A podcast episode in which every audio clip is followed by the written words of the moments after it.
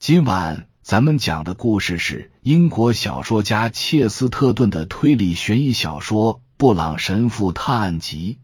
话接上回说到，我之所以说，正因为他置身事外，所以才能参与其中。神父继续道：“就是这个道理。大多数人会理所当然的认为，由于他们参与到了这件案子之中，另外两桩案子。”一定与他们无关。其实，他们恰恰是参与到了另外两案之中，因为在此案中他们是置身事外的，因为这个案子根本就没发生过。多么古怪而不可思议的不在场证明啊！因为不可思议，所以难以破解。很多人会想。一个坦白杀人罪的人肯定是可信的，一个原谅要杀自己的凶手的人也一定是可信的。没有人会想到这件事其实根本就没发生，所以被杀者本就不需要原谅谁，杀人者也无需担惊受怕。他们针对自己编造了一个故事。让所有人认为那天晚上他们就在这里，但是那天晚上他们根本不在这里。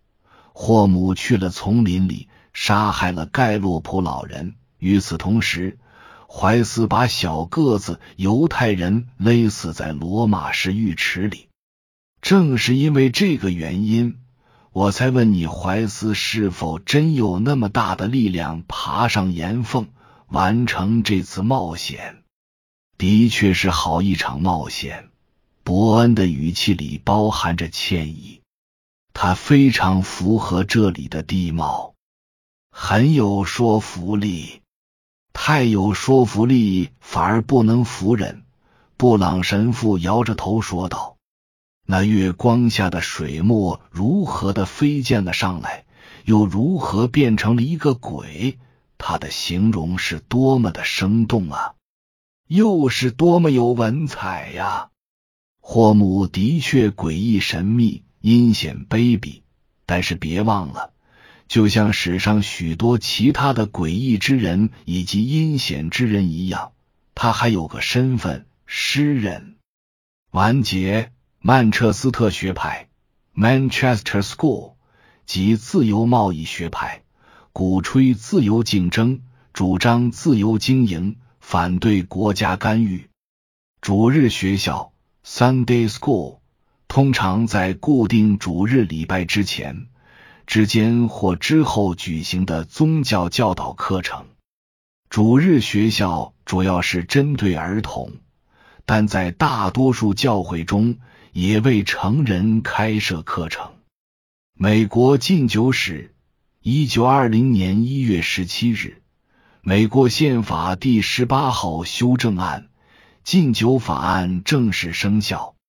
该法律规定，凡制造、售卖甚至运输酒精含量超过百分之零点五以上的饮料，皆属违法。自己在家里喝酒不犯法，但与朋友共饮或举行酒宴，则属违法。雪莱、莎莉、珀西、比西、雪莱 （Percy Bysshe Shelley），英国浪漫主义诗人。独眼巨人 （Cyclops），希腊神话中三位风暴之神：雷神 （Brontes）、电神 （Styros） 和霹雳神 （Arjash） 都属于巨人族。特征是只有额头正中有一只眼睛。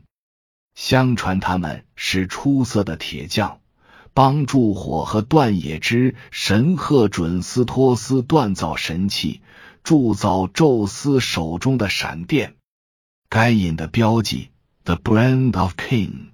该隐对耶和华说：“我的刑罚太重，过于我所能当的。你如今赶逐我离开这地，以致不见你面。”我必流离飘荡在地上，凡遇见我的必杀我。耶和华对他说：“凡杀该隐的，必遭报七倍。”耶和华就给该隐立一个记号，免得人遇见他就杀他。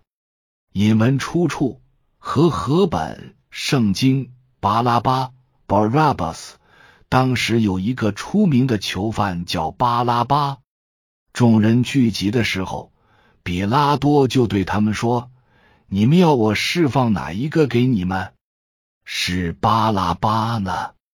是称为耶稣的基督呢？”引文出处和合本圣经西律王 h e r o n 此处指大西律王前七十四年前四年，亦被称为西律大帝一世黑洛德王。是罗马帝国在犹太行省耶路撒冷的代理王。大希律王以残暴而闻名，曾下令杀死自己的三个儿子。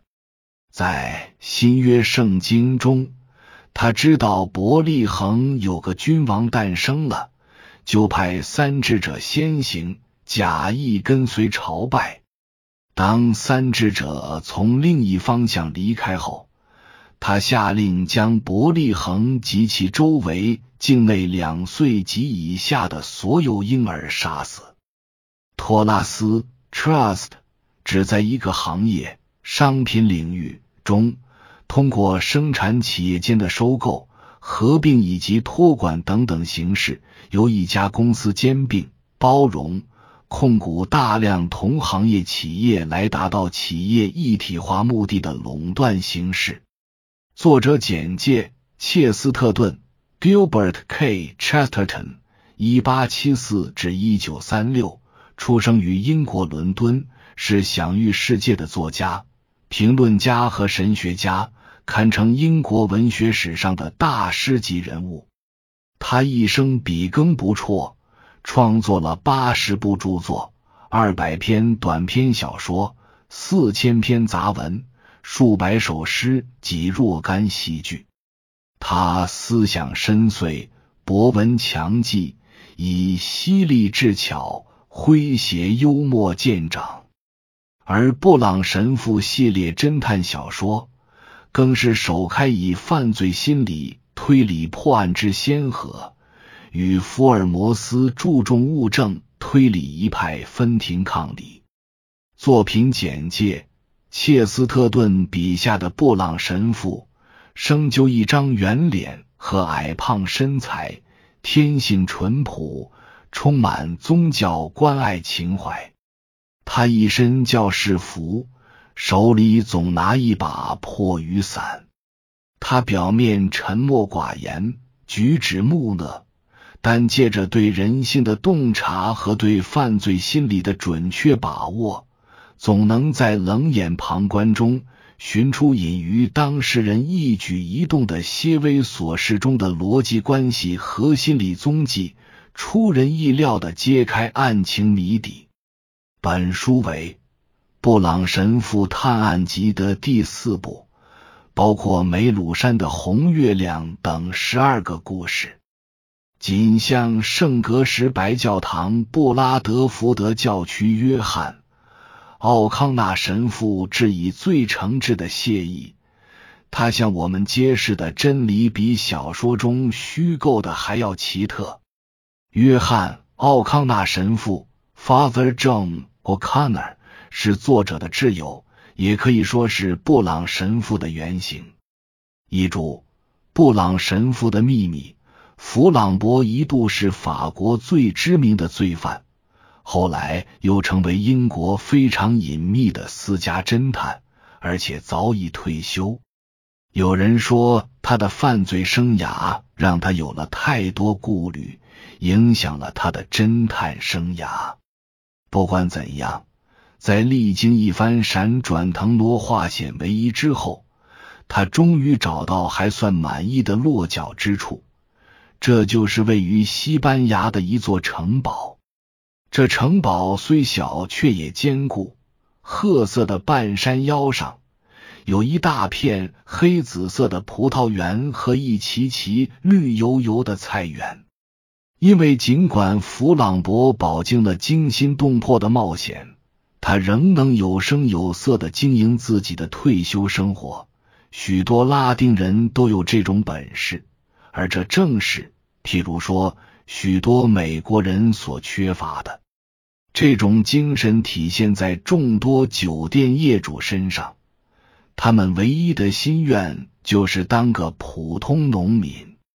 这种精神也体现在众多法国外省店主身上，在他们即将跻身可恶的百万富翁行列。足以买下整条街上的商店之际，却戛然收手，急流勇退，只想安享平静舒适的家庭生活，没事玩玩骨牌。弗朗博不经意间爱上了一位西班牙女子，然后就结婚生子，并在西班牙的庄园养育了一个大家庭。此后。他没有表现出任何想要摆脱这种生活、再次出游的迹象，但是在一个特别的早晨，他的家人却发现他异常不安和兴奋。他跑到了男孩子们的前面，一路冲下长长的山坡，去迎接一位路过山谷的客人。此时，那位客人还只是远方的一个黑点呢。那个黑点渐渐变大了，但是外形没怎么变，因为大致说来，它还是又圆又黑。这片山区的居民对于神职人员的黑衣并不陌生，但这身衣服却不同。尽管也是神职人员的装束，但与教士服或神父法袍相比。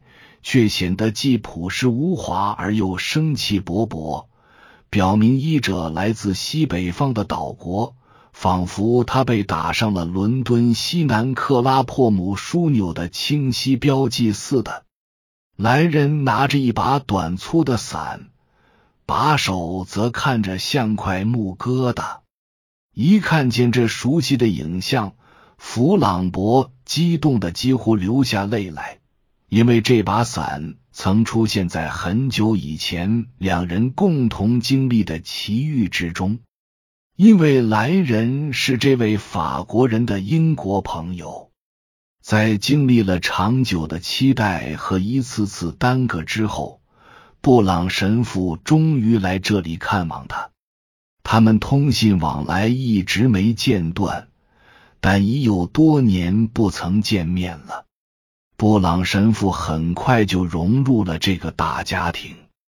这家不是一般的人丁兴旺，竟让他感觉像是进了一个社团或者社区。在西班牙，孩子是家庭生活的中心，和他们有关的事物很重要。因此，神父先被介绍给了涂彩镀金的三尊大木雕像。他们就是三个国王，在圣诞节时会给孩子们送礼物的。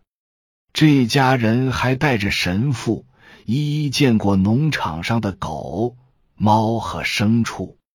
凑巧的是，在此期间，神父还被介绍给了一位邻居。这位邻居与神父一样，也给这个山谷带来了洋溢着异域气息的服饰和习俗。就在神父来此小住的第三天晚上，他看到一位气宇轩昂的陌生人光临这座小城堡，来问候这家西班牙人。他鞠躬的姿态是任何西班牙贵族都学不来的。他是一位高挑、瘦削、头发花白、风度翩翩的绅士，双手保养的很好。袖口和袖口晶莹锃亮，与英国漫画中那些长袖口、修整指甲的人不同的是，他的长脸上毫无倦怠之象，而是显得异常机警，充满热望。他的双眼流露出纯真和强烈的好奇，这对头发花白的人来说可不常见。但是这一点。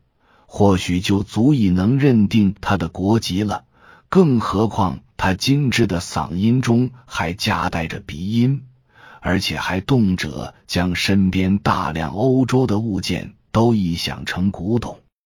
此人不是别人，正是波士顿的格兰迪森·蔡斯先生，一位美国旅行家。他暂时中断了美国人士的旅行，租下了相邻的一处宅邸。那是一座相似的城堡，坐落在一处相似的山坡上。他很喜欢这座老城堡，也把那位友好的邻居当成了当地古物那样看待。因为正如此前所说，弗朗博确实像是要在此落地生根。安享退休生活，他没准已经计划好要与他的葡萄树和无花果树一起度过漫长的岁月了。他已经启用了真实的姓氏迪罗克，因为火炬不过是战场上的称号，就像常向社会发起挑战的人要有个响亮的名号一样。他深爱自己的妻子和孩子，除了偶尔打猎，从不出远门。在这位周游世界的美国人看来，弗朗博的生活阳光、体面、有节制的享用着奢华。心明眼亮的美国人很清楚，也很欣赏环地中海地区民众追求这种生活的狂热劲。觉得弗朗博简直是这种狂热的化身。他来自西方，一直四海为家，居无定所。此时却犹如一块滚落到长满苔藓的岩壁间的滚石，欣喜的抽空小气，惬意的享受南方半岛上凝结的厚重历史底蕴。不过，蔡斯先生曾听说过布朗神父。福建真容，说话的腔调略有改变，如同对待一位名人。他那爱打听的天性随即活跃起来，问话中不乏圆滑机智，但也咄咄逼人。若将与布朗神父的谈话比作拔牙的话，他就是个美国牙医，使出浑身解数。以最娴熟的手法拔除，使对方没感到一丝痛苦。他们坐在这座宅子半露天的那种外院，西班牙宅院的进门处往往是这种布局。此时天光逐渐暗淡下来，因为日落后山里的空气顷刻间充满寒气，所以石板地上放了一个小火炉，用来驱寒。炽热的炉火跃动着，就像小精灵的红眼睛，在路面上投射出红色的图案。不过，没有一丝光线投射到他们身边的墙下，那是面巨大、光秃的褐色砖墙，巍然耸立，直插深蓝色夜空。在昏暗中。依稀可见弗朗博肩膀宽大的伟岸身躯和剪成马刀状的大胡须。他跑前跑后的忙碌着，从一个木桶中汲取深色的酒，分发给众人。在弗朗博庞大身影的映衬下，神父显得只是小小的一团，似乎蜷缩在炉旁。而那位美国客人则将胳膊肘支在膝盖上，优雅的向前探着身，瘦削精致的面庞整个被炉火照亮，双眼放射着好奇睿智的光芒。请你相信，先生，他说：“我们认为你在月光谋杀案中取得的成就，可谓是在侦探学史上记下的最辉煌的一笔。”布朗神父讷讷自语了一句，听起来像是在抱怨。以上是由奶锅大叔给您播讲，感谢收听，每天晚上二十一点三十三分准时开聊。